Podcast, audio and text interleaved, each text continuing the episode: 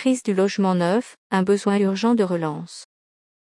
Ce deuxième trimestre est lourd de menaces, tant sur l'offre que sur la demande. En rupture avec les relances passées, le plan du gouvernement laisse de côté le logement neuf. C'est une erreur, car la construction répond à la pénurie de logements. Tribune d'Alexandra François Cuxac, présidente de la FPI France. La crise du logement neuf s'accentue. L'épidémie n'a fait qu'accentuer une crise installée dès 2019. Ce trimestre marqué par un mois et demi de confinement, a fortement paralysé la chaîne de production en même temps que les ventes. En effet, ce trimestre est lourd de menaces, tant sur l'offre que sur la demande. La crise est bien là. Pourtant, nous avons le sentiment que sa gravité n'est pas comprise. À bas bruit, on installe peu à peu le secteur du logement neuf dans un modèle décroissant. C'est le plus sûr moyen d'aggraver la pénurie de logements, y compris sociaux, et de retarder l'émergence de la ville durable dont nous avons besoin.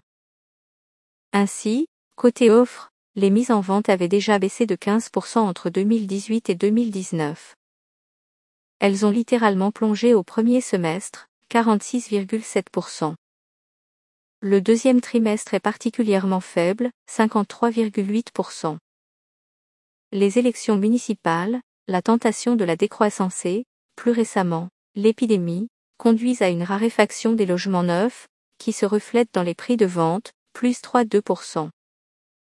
La situation est grave et le risque de pénurie avéré. La vente de logements neufs en forte baisse. Côté demande, les ventes au détail avaient déjà diminué de 5% au quatrième trimestre 2019. Elles ont très durement subi les effets du confinement, avec une baisse de 37,6% au premier semestre. Notons que c'est l'investissement locatif qui souffre plus, 54,7%, que l'accession à la propriété, 48,2%. La peur de l'avenir pèse lourdement sur la confiance des ménages. Toutefois, les achats en bloc opérés par quelques grands opérateurs tempèrent cet effondrement. Pour autant, cela reste une réponse temporaire et partielle aux difficultés sur lesquelles la Fédération des promoteurs immobiliers de France, FPI, alerte depuis plusieurs mois le plan de relance annoncé ne suffira pas. En rupture avec les relances passées, le plan du gouvernement laisse de côté l'immobilier neuf, qui ne reçoit qu'un dixième des moyens fléchés vers la rénovation. De plus, ces aides sont complexes et de moyen terme. C'est une erreur, car la construction répond à la pénurie de logements. Plus globalement, le secteur du bâtiment alimente la croissance et accélère la transition écologique. La rénovation est nécessaire, mais elle ne crée pas un logement de plus, pas plus qu'elle ne permet de faire émerger la ville du quart d'heure.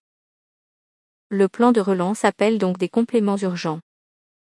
Aussi, le discours doit redevenir volontariste.